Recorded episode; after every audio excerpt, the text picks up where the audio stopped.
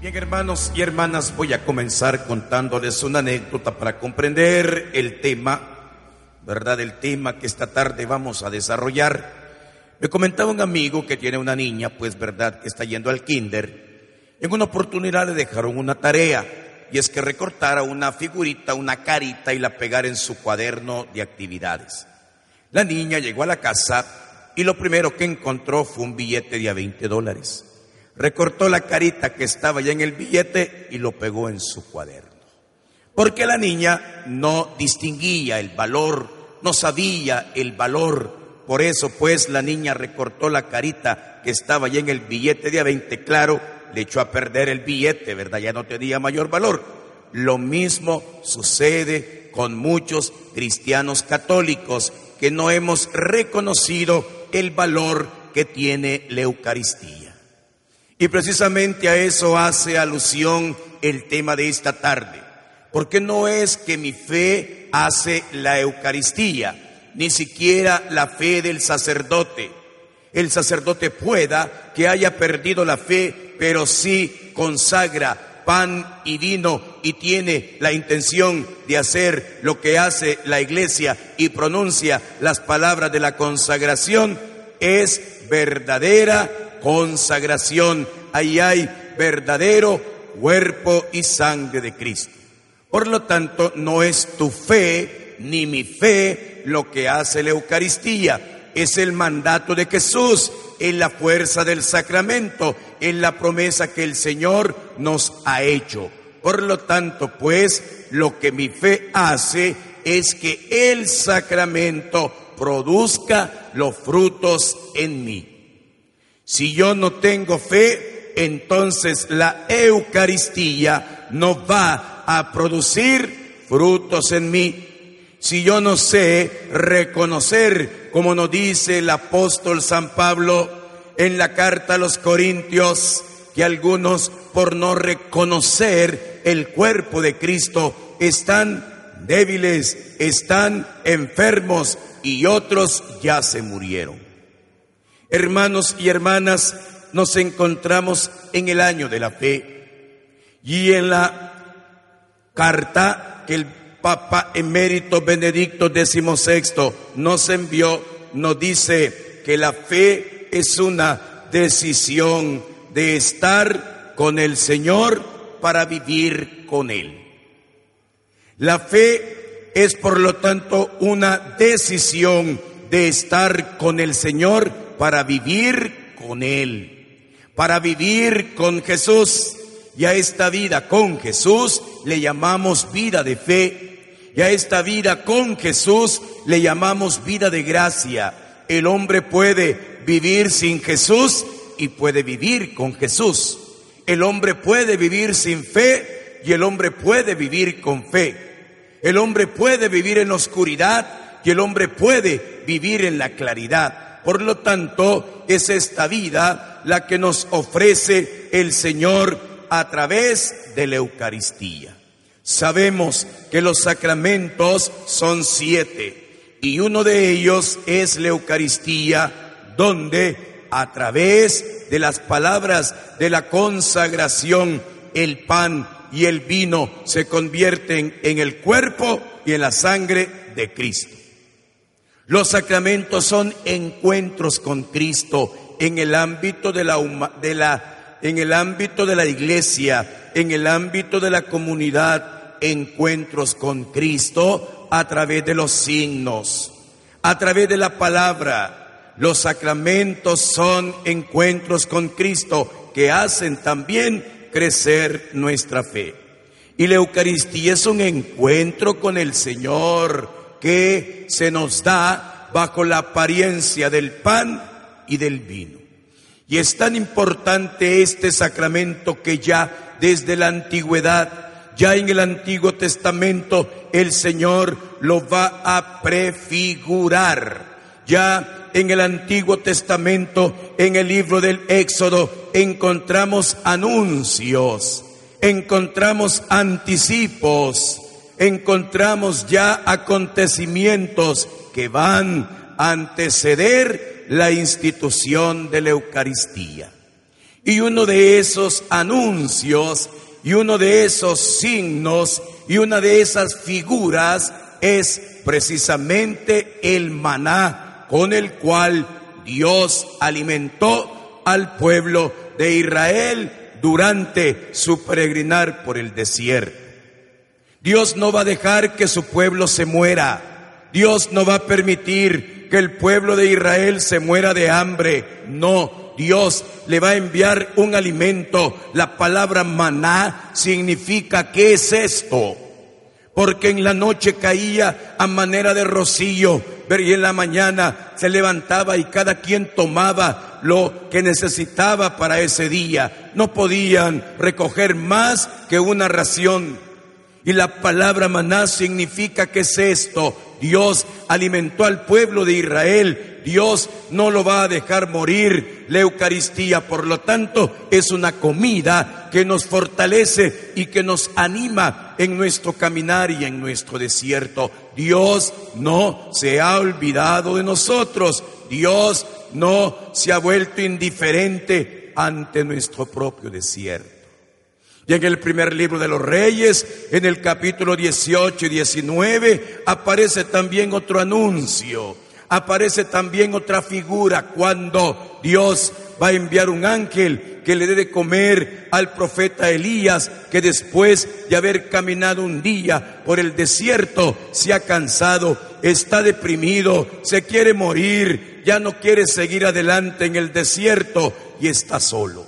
Dios envía un ángel que le dice, levántate, come y bebe, porque el camino que te falta es todavía largo.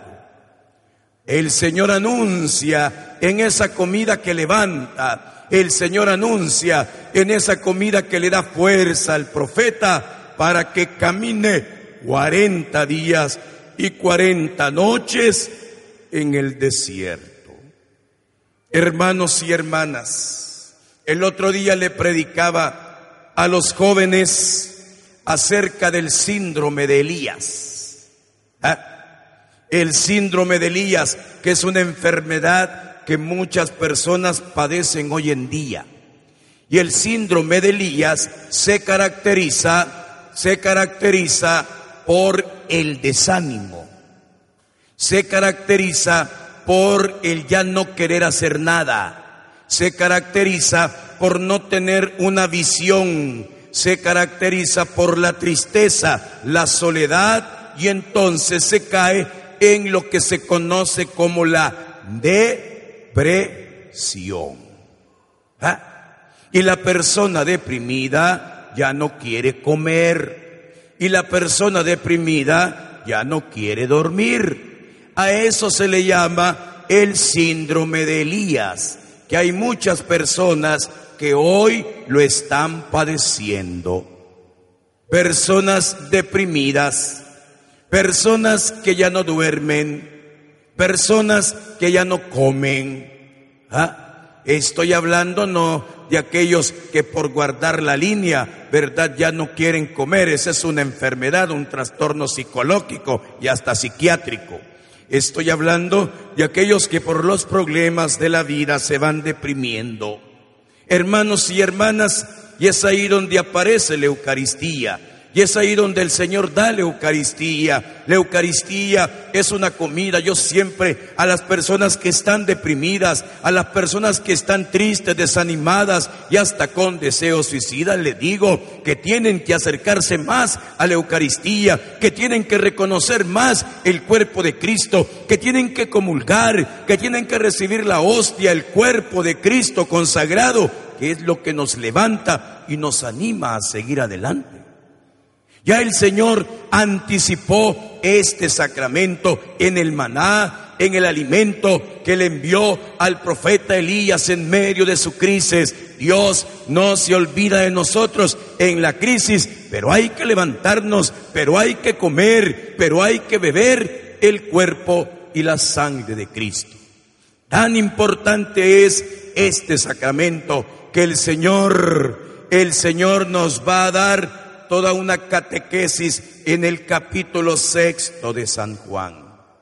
San Juan no narra la institución de la Eucaristía, pero en el capítulo sexto nos da toda una catequesis después del milagro de la multiplicación de los panes. Yo soy el pan vivo que ha bajado del cielo.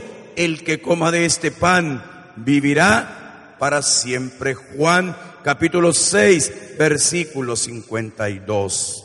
Hermanos y hermanas, es tan importante la Eucaristía que lo último que hace el Señor antes de entregar su vida fue instituir este sacramento. La víspera de su pasión, lo dice San Pablo en el capítulo 11 de la primera carta a los Corintios. La víspera de su pasión el Señor tomó pan, lo partió y se los dio diciendo, tomen y coman todos de él. Hermanos y hermanas, lo último que el Señor hará antes de entregar su vida fue instituir la Eucaristía, la última cena. Y lo primero que hará después de resucitar será celebrar la Eucaristía. Los discípulos de Maús se les abrieron los ojos en el momento de partir el pan. Es lo primero que va a hacer el Señor después de resucitar, celebrar la Eucaristía. Es tan importante la Eucaristía, hermanos y hermanas, que los primeros cristianos eran asiduos a la celebración. Hechos 2.42 eran asiduos a la enseñanza de los apóstoles, asiduos a la comunidad, asiduos a la oración y a la fracción del pan.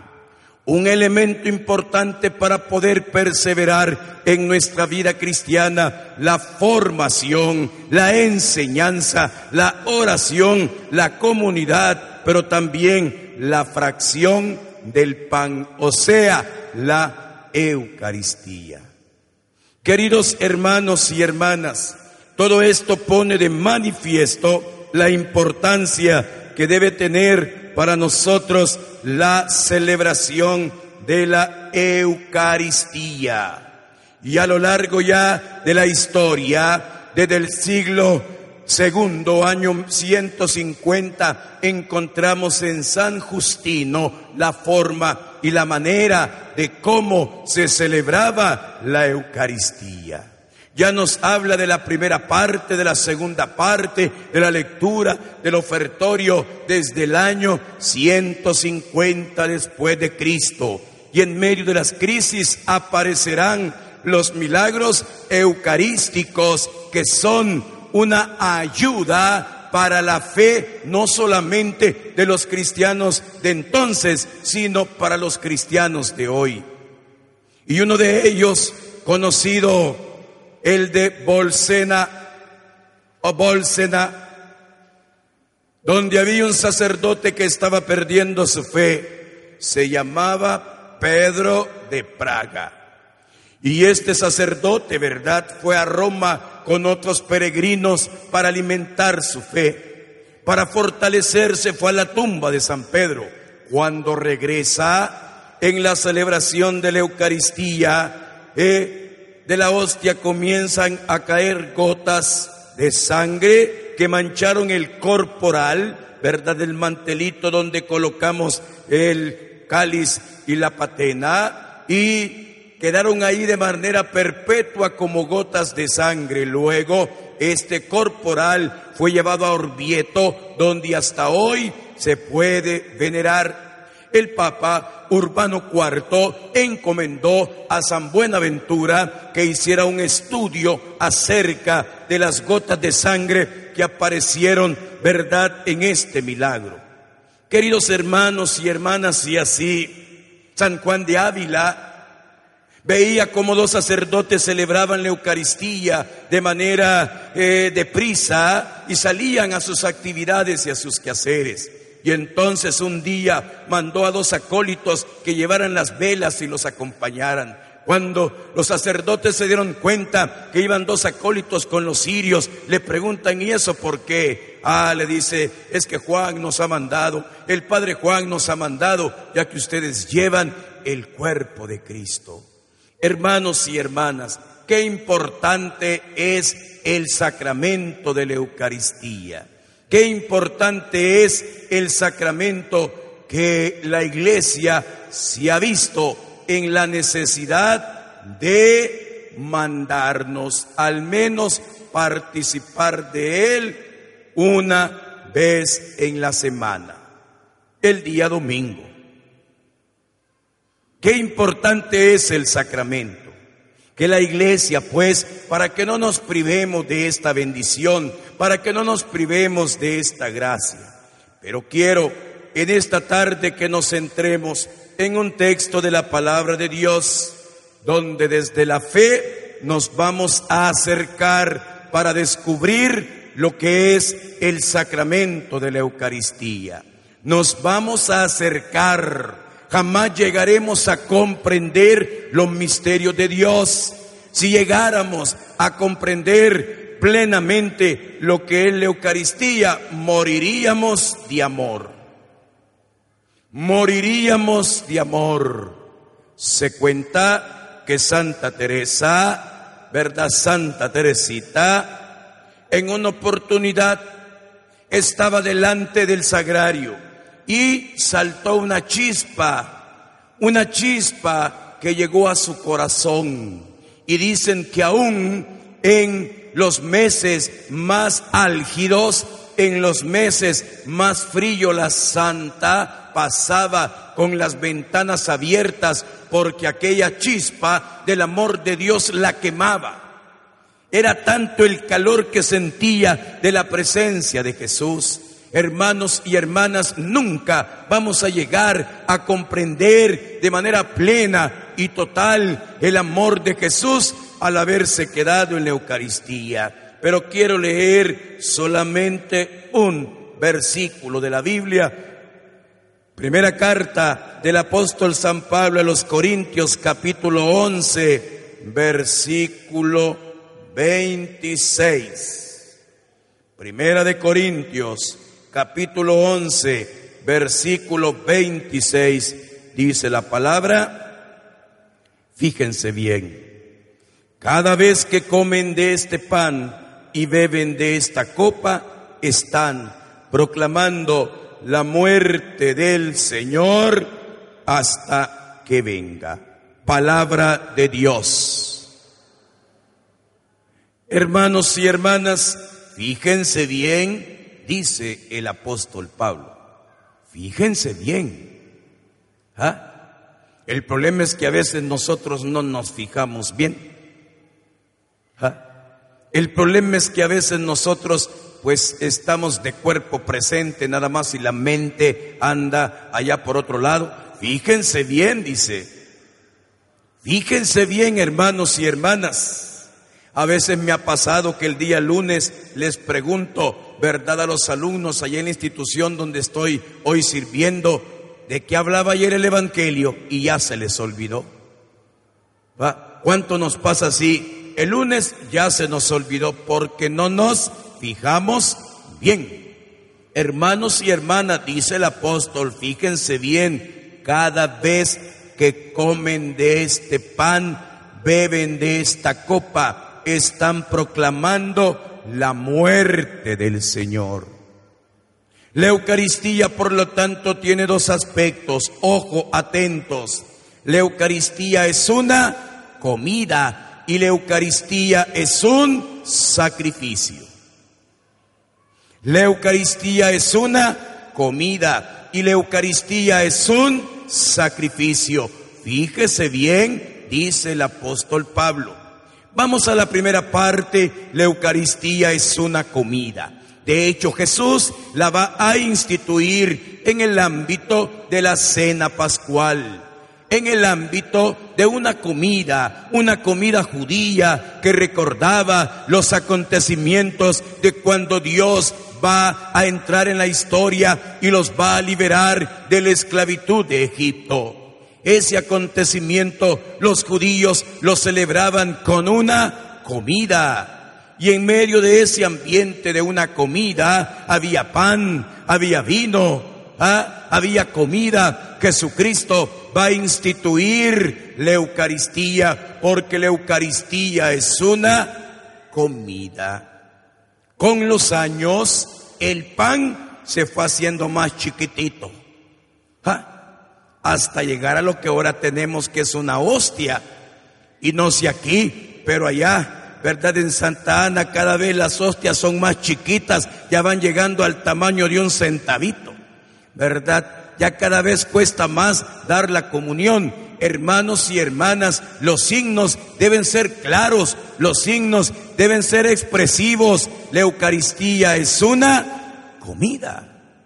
Por eso hay una mesa, por eso hay un mantel, por eso hay vasos, ¿ah? por eso hay platos, por eso uno se lava también, por eso hay velas, por eso hay flores, porque es una comida y el alimento que nosotros recibimos es el cuerpo de Cristo.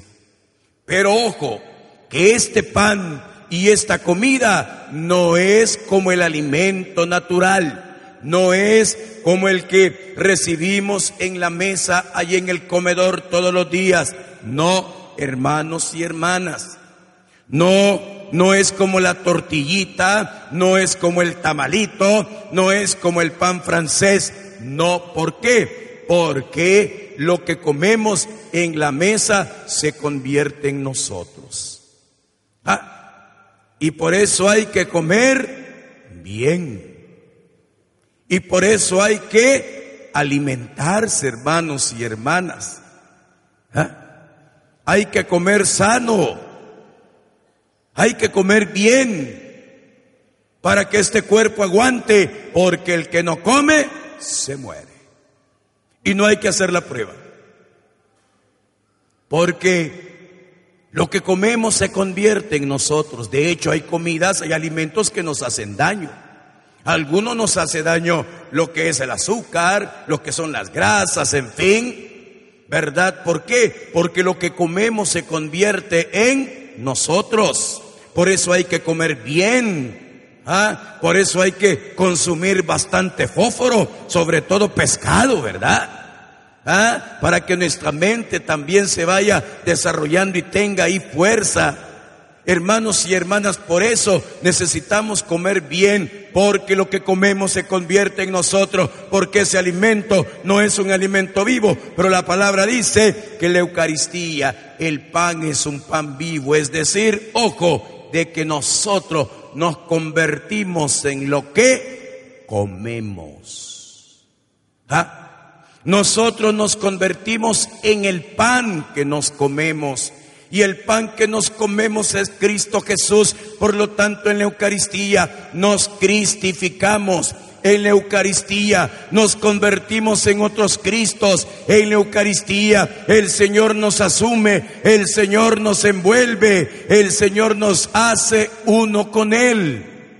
Hermanos y hermanas, fíjese bien, como dice el apóstol Pablo, aquí está la diferencia de la Eucaristía. El Señor nos transforma, el Señor nos cristifica, el Señor nos asume en su divinidad y la tentación de nuestros primeros padres de querer ser como dioses se realiza en la Eucaristía cuando también Él nos cristifica y nos convertimos en otros Cristos. Ah, hermanos y hermanas, pero como el hombre es bien raro, somos bien raros. Cuando el Señor nos dice que hagamos algo, no lo hacemos. Y cuando el Señor nos dice que no hagamos algo, lo hacemos. Y así le dijo a nuestros primeros padres, no coman del árbol del bien y del mal. ¿Y qué hicieron, hermanos y hermanas? Comieron. No vayan a comer. Yo no sé ustedes, papás, cuando le han dicho a sus hijos, miren, no vayan a hacer eso. Mejor le hubiera dicho que lo hicieran. ¿Ah? A veces nosotros los humanos somos así. Y Dios le dijo a nuestros primeros padres, no vayan a comer y comieron. Y en el Nuevo Testamento nos dice, vengan, coman, y no venimos y no queremos comer. Hermanos y hermanas, qué raros somos de verdad. Qué raros somos si yo no entiendo cómo un cristiano que se llama católico no obedece el llamado que el Señor le hace, vengan y coman todos de él. Yo no entiendo, hermanos y hermanas, cómo muchas veces rechazamos la Eucaristía, cómo muchas veces rechazamos la vida, como muchas veces, como la niña con la que comencé la historia en esta noche, no hemos reconocido el cuerpo de Cristo. Queridos hermanos y hermanas, el mismo apóstol San Pablo nos dice más adelante que por eso en el versículo 20, en el versículo 30, por eso algunos están enfermos, débiles y otros ya se murieron por no reconocer el cuerpo de Cristo. Por eso algunos están enfermos. Y usted dice, no hombre, si yo estoy pollón, no estamos hablando del cuerpo, hombre. Ah, no estamos hablando de su musculatura, ¿verdad? De Charles Atlas, no. No estamos hablando de sus 60, 90, 60 aunque algunas son 60, 90, revienta, ¿verdad? Pero en fin. No estamos hablando de eso, hermanos y hermanas. Estamos hablando del espíritu. Hay personas jóvenes que se ven sanas, pero su espíritu está enfermo. Una vida espiritual enferma. Una fe enferma. La famosa asedia espiritual, que es un desgano por las cosas de Dios. Ah, hermanos y hermanas, qué triste de verdad, cuando si no nos obligan no cumplimos. Ah, yo se los digo a la gente de la música de la alabanza, muchos cuando no van a servir no van a misa. Si no se van a subir a un escenario no van a misa, no van a la hora santa. En muchos ministerios de música si es, si no se van a lucir, no se acercan, no hemos entendido, es una enfermedad.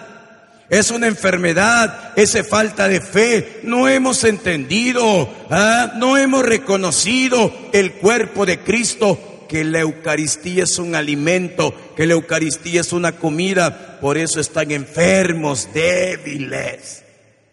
Débiles hermanos y hermanas, no pueden vencer la tentación. No pueden vencer la tentación, por eso se revuelcan a cada rato con el pecado. Están débiles, no saben decir no, no pueden vencer a Satanás, no pueden liberarse de los vicios, de las adicciones, porque no han reconocido el cuerpo de Cristo, no tienen a Cristo, no están en la vida con Cristo, no han sido absorbidos por la gracia, no han entrado en la atmósfera de Cristo y otros ya se murieron. ¿Ah? Requien impacem, descansen en paz. Estos ya no tienen fe. Hermanos y hermanas, estos oyen estas enseñanzas como ir llover, como cuando pasa un carro. Ya no les dice nada. Ya se murieron, pobrecitos. Son cadáveres andantes, son zombies. Queridos hermanos y hermanas, la Eucaristía es una comida, la Eucaristía es un alimento, pero hay que reconocer el cuerpo de Cristo. Segundo, dije que la Eucaristía es sacrificio, la muerte del Señor hasta que vuelva. El segundo elemento de la Eucaristía es sacrificio. ¿Y qué nos dio Jesús a través del sacrificio? La vida, la salvación. Por lo tanto, una tan sola vez Jesucristo murió en la cruz, hermano. Jesucristo no va a volver a morir. Una tan sola vez Jesucristo murió en la cruz y la Eucaristía es actualización de ese sacrificio de Cristo en la cruz.